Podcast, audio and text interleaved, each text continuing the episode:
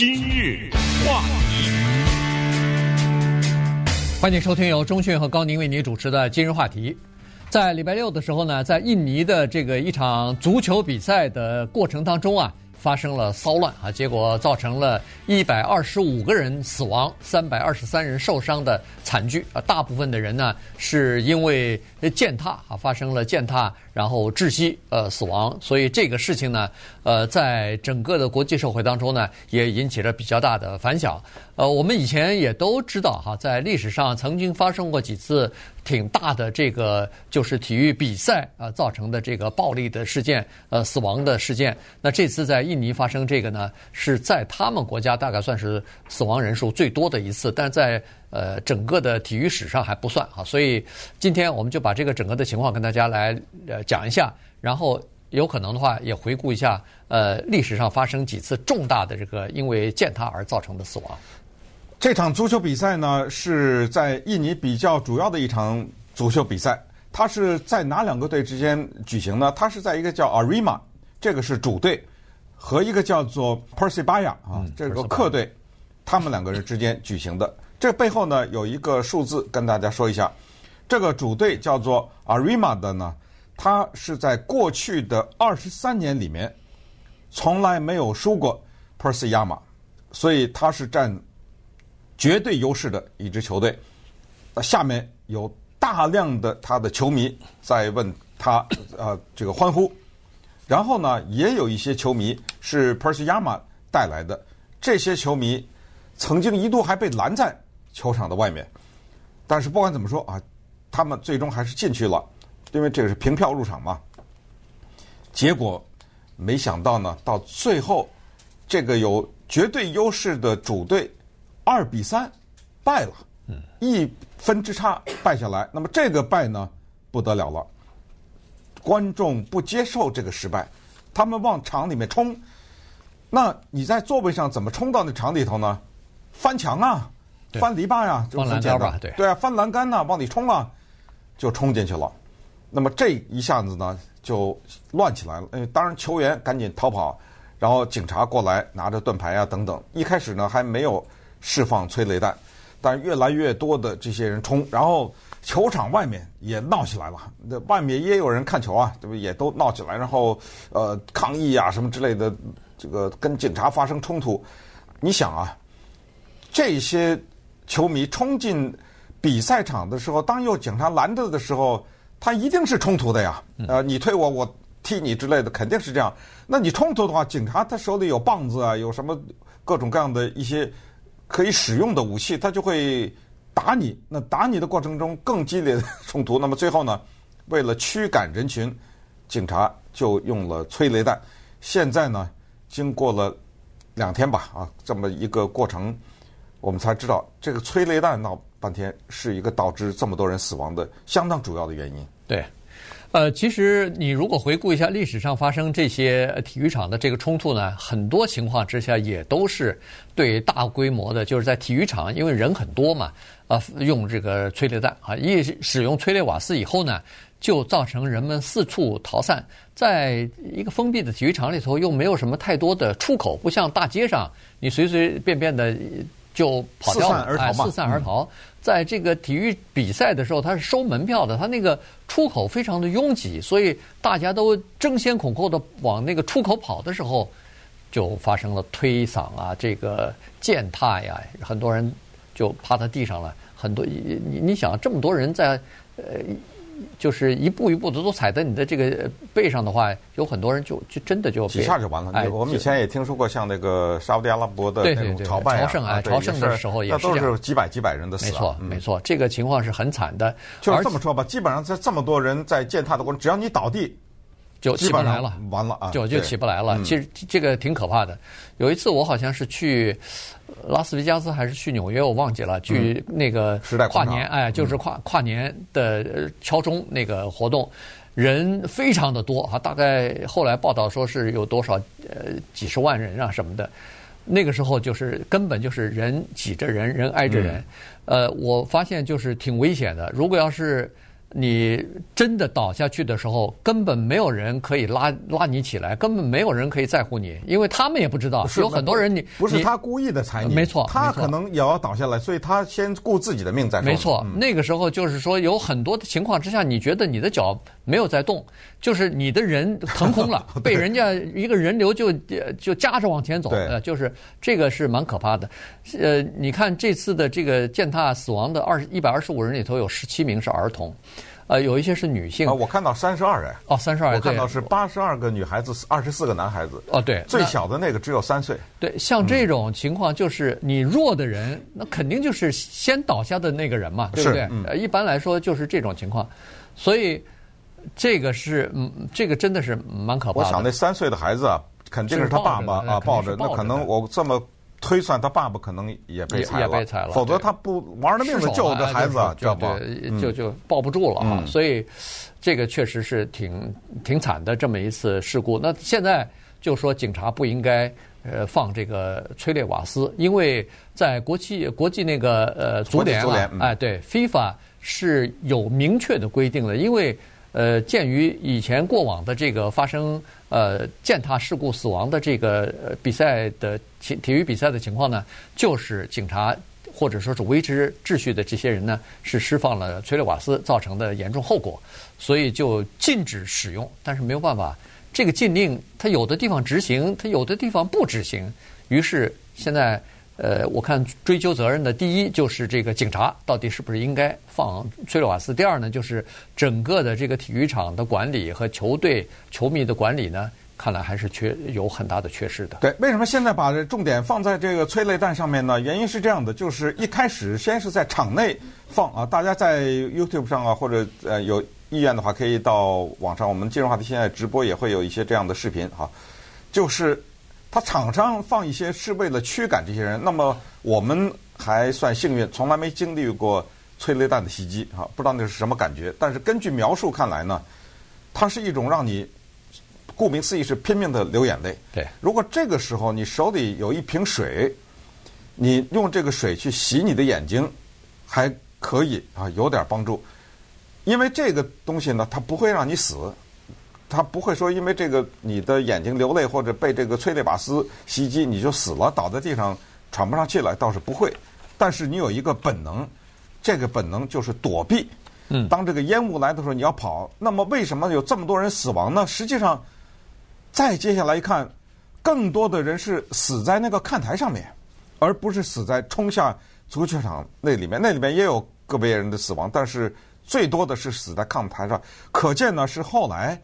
在看台上面呢，因为那个出口非常的少，再加上有保安人员各种拦截啊什么的，结果这些观众和警察或者在上面维持秩序那些发生冲突，可能有警察被踩死了，因为死的人里也有被推倒了，或者有一些肢体的冲突。于是呢，下面的那些警察往台上面释放了这个催泪瓦斯，这个东西在台上它。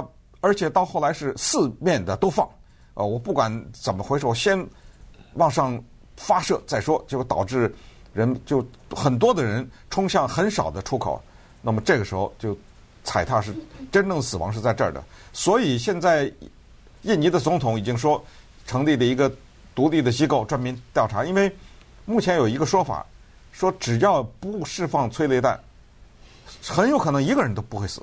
嗯，现在有这么一个说法。那么，如果查出来是因为这个原因的话，哎呦，我都不知道这个国家该怎么赔偿这个事情了。对，呃，这个但是警方他是也在为自己辩护，他说当时的这个情况呢已经失控了哈，因为冲到那个场内的时候呢，呃，这些人要袭击警察呀，要烧那个警车，我看好像是有烧了警车，我不知道这个警车是在外面，哎，我是不知道这个，哎，这肯定是比赛场地里头是不能有警车的啊，他他我看到是有烧掉的，推翻了那个警车烧掉的，但是是在外头那。在里边的这些警察，真的哈，就是你到底是不是应该释放这个催泪瓦斯呢？确实是，呃，现在是反正在进行调查吧。我看好像有十，今天的新闻好像有十八个警察在，主要是调查这十八个警察。那显然就是后来决定放催泪瓦斯，大概就是这这十八个人呃是具体的放的人啊，所以呃这个就造成了挺大的一个呃这么一个死亡的事件。那这个呃就希望就是都能吸吸取教训哈，因为我们都知道。呃，以前老是听说是这个足球流氓，足球流氓，那大部分都是说的是什么英格兰呐、啊，什么欧洲的这些人哈，没有想到在呃那个印尼，实际上这个也是特别，就是足球也是印尼特别呃就是情绪化的这么一个，仅次于羽毛球吧？哎，仅次于羽毛球，对，对，两亿多人的这么一个东西，而且他是说体育场呢设施也比较旧啊，而且呢一般都是就是说呃。都是只能装什么四万人啊、五万人啊，可能都没有三四万人。他这个场三万八千人，对，他印了四万两千张票。张票，嗯，呃，有可能就是已经超超了，还有有，而且在体这个球场内部呢，有的时候它是有那个站区的，就是说都是不坐着的，嗯、站在那儿欢呼。有很多人都不愿意坐着，呃，不愿意坐着的原因是。有些地方你坐着，前面的人站起来欢呼，你就挡住你了。所以有很多人呢，就干脆买那个站票。后来是因为站票的人出事的人特别的多，所以才后来就取消站票，还必须要买这个坐坐着的票。所以这个都是经过一系列的惨痛的血的教训之后，才逐渐修改的。今日话题。欢迎继续收听由钟讯和高宁为您主持的今日话题。这段时间跟大家讲的呢，是在周末的时候，在印尼呃发生的这个呃体育比赛啊，足球比赛事后发生的这个践踏事故啊，结果造成一百二十五个人死亡，很多都是女性和儿童啊，然后有三百多人受伤了，三百二十三个人受伤啊，所以这个事情闹得非常的大。呃，刚才说了，在印尼呢，那个羽毛球是他们的恨不得是国球了哈，然后接下来就是足球了。呃，足球最在印尼呃电视观众据说就是常看这个就是周末看体育比赛就足球比赛的观众大概是五千两百万，然后呢，每年去现场看足球比赛的。人大概是一千两百万啊，现在是这个统计数字。它的人口是两亿七千五百万，对，两亿多这么大的。所以这个五分之一、六分之一的样子吧。呃，对，呃，那可以看得出来，呃，他们的这个。呃，甲级的这种联赛，这这这次刚好举行的就是他们国内的甲级联赛哈。甲级联赛一共有十八个球队，这两支刚才所说的参加比赛的什么呃阿瑞玛和那个泗水的那支球队呢，两个都是属于呃甲级俱乐部里边的球队，而且是叫做世仇啊，这个是 双方都有死忠的球迷，嗯、然后在过去的历史当中呢，呃多次大打出手啊，就是双方的这个球迷。大打出手，然后据说在去年还是在不久之前吧，两队的这个人呢还专门派官员了，这两队的体育队的官员专门举行了一次会谈，就是想要减少双方之间球迷的冲突的。这也不是个事儿哈，每次比赛完了就暴力收场，就打架什么的不是事儿。但是想讨论一些方法，是不是可以减缓双方之间球迷之间的这种。仇恨的情绪或者对立的这个情绪，但显然看来是没有用啊！在这次的主场比赛当中呢，主场输了，这还得了？那主场的人人多势众啊，就开始冲到这个球场上去了，结果就造成这次悲剧了。哎，这个事情让我们想到体育比赛这个事情啊，其实它挺值得我们琢磨的。一九四五年的时候呢，英国作家乔治·奥威尔还没有写出他的《一九八四年》。但是呢，那个时候有一个俄罗斯的足球队，或者那个时候的苏联的足球队到英国访问。那看了这场比赛以后呢，或者是他听了人们描述这场比赛发生的事情以后呢，他有感而发，写成了著名的那一篇杂文，后来收录在各种可能是中学吧的教科书当中。啊，这篇文章的名字就叫做《体育精神》。一九四五年，第二次世界大战刚刚结束。英苏那都是盟军啊，那都是联合在一起血战法西斯的。但是伟大的作家呢，奥威尔他在这一场比赛发生的恶性的冲突的事件当中，球员打架呀，啊，观众的侮辱啊等等呢，他得出了不可思议的结论啊。他就是说，每当有人告诉我说，体育比赛，尤其是国际之间的体育比赛，是让普通的老百姓之间建立感情。我每次都觉得不可思议，当人们说啊，体育比赛是人类和平的一个渠道，人们在体育场上见得多了，就不会在战场上再见了。我都觉得难以理解这句话。他说，体育的目的就是赢。在一个乡村里面，大家踢踢球好玩儿，但是他说，当这个体育的终极的目的是为了赢的话，这是第一天。第二，他说了，当这个体育比赛的背后有国家的利益的时候，他说这个时候呢，你就会发现，体育比赛，国际之间的体育比赛，它是一个激发人类内心中最邪恶的和滋生仇恨的一个根源。你想想，咱们今天说的这个印尼还不是国际比赛。嗯，你想想，在我们洛杉矶的道奇棒球场的停车场里，那个四九人队那是旧金山来的，那是旧金山的球迷到了洛杉矶来，被打了个半死啊！对，那真的打成脑残呐！那个人在停车场里，就是因为他穿了一个对方球队的球衣，可能有几句冲突的话，然后从吵架变成动武。后来有一个人被打死了，在我们这儿道奇的球场里面。对，啊，这就是作家在一九四五年他就看到了这个东西，最后他就得出了精辟的结论。他说，当国家开动他的宣传机器，把自己的国力和体育放在一起的时候，他说一些国民就进入到了一种荒唐的状态，他们把一些人在草地上跑。在草地上跳，在草地上拿脚踢一只球，和这个国家的能力和这个国家的德行联系在一起。输了球，就是国家颜面无光的时候。他说：“体育精神荡然无存，对不对？对，谈什么体育精神呢？对不对？你看一看当时的冷战的时候，那是一九七八年还是多少年？”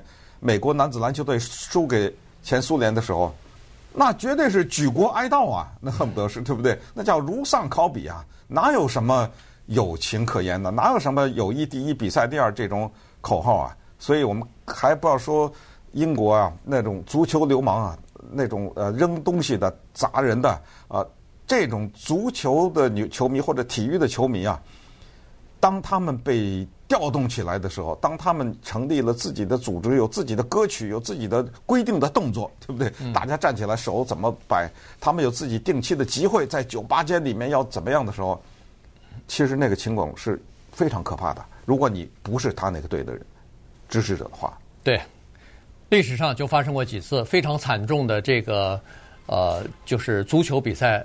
导致的这个死亡的事件啊，最严重的一次应该算是一九六四年在呃秘鲁的首都利马发生的一次。当时这个秘鲁球队和阿根廷的球队在进行比赛，那么在这个一次就是秘鲁的球员进球了，刚好跟阿根廷队追平了比分。原来他是落后的，追平这个比分了，结果裁判。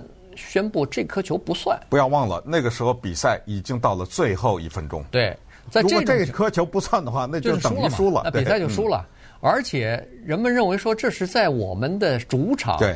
呃，我又进了一颗球，在这种情况，我不管你是不是犯规，反正是球迷他是不理解的。他是说我这颗球进了，呃，不管怎么样，你你说不算，那不行。所以那个球迷一下就冲到。球场上去啊，然后就开始，呃，等于是闹事儿了。结果在这种情况之下，警方也是发动了这个催泪瓦斯，罚了这个催泪瓦斯。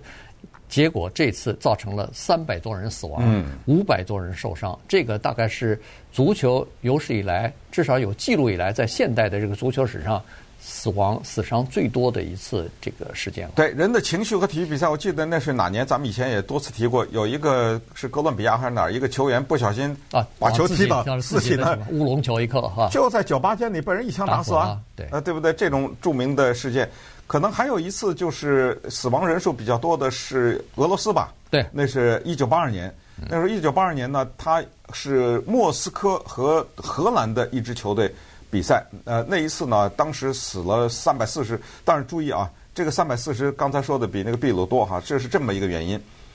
当时呢是有多人死亡，但是呢，不要忘了，一九八二年那个时候，前苏联还没有解体。呃，当时在他的那种特殊的高压的政策之下呢，苏维埃中央委员会就做了一个决定，叫做封锁消息，不公布啊。这我们开玩笑说，秦始皇那个密不发丧哈，对不对？就封锁消息，也公布，就是说有些人受伤，死亡人数没有啊，不公布这个数字。但是后来，这国家档案馆里有啊，对不对？这个资料解体啊，慢慢的，尤其是解体之后，陆续的公布。第一批说是六十六个人死了，哎，后来又说是什么两百来人，但是最后有一个说法是三百四，不过呢，现在就基本上查不证，足球界查证了，这个数字将永远不知道了。对，嗯，这是变成一个秘密了。对，那次是因为什么？那次是因为有一些人据说是被这个呃警察赶到让他们出场，但在出场的这个过程当中呢。突然，这也是比赛快到呃这个结束了，出场的时候突然听说苏联队进球了。嗯，在这种情况之下，这些要出场的那些人啊，哗的一下就转回来，呃，转回来以后要看那个呃进场的情况，要看什么情况，结果就就和警方先发生了一些呃骚乱波动，然后就开始等于是大规模的呃失控了哈，整个这球场就造成了这个事件。英格兰在一九八九年的时候，也是在利物浦的时候。也是呃，因为英格兰的足球流氓大家都都是知道的哈。各国只要世界杯啊、什么欧洲杯啊，只要进行比赛的时候，各国都是严阵以待的。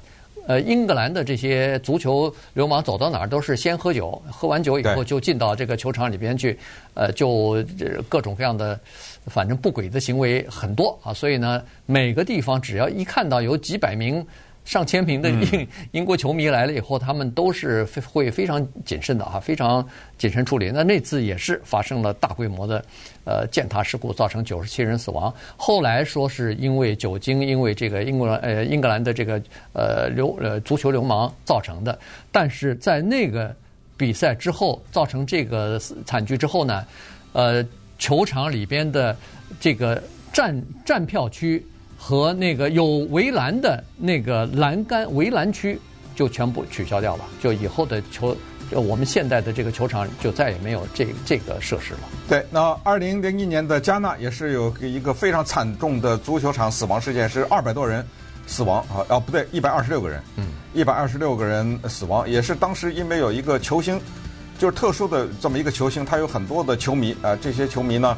大概认为对这个球星，我是不知道当时发生的情况是被罚下场了还是怎么着了，嗯、反正是因为一个人，对他们是觉得这个裁判对那个人不公平，也是往场里冲，结果发生了踩踏事件。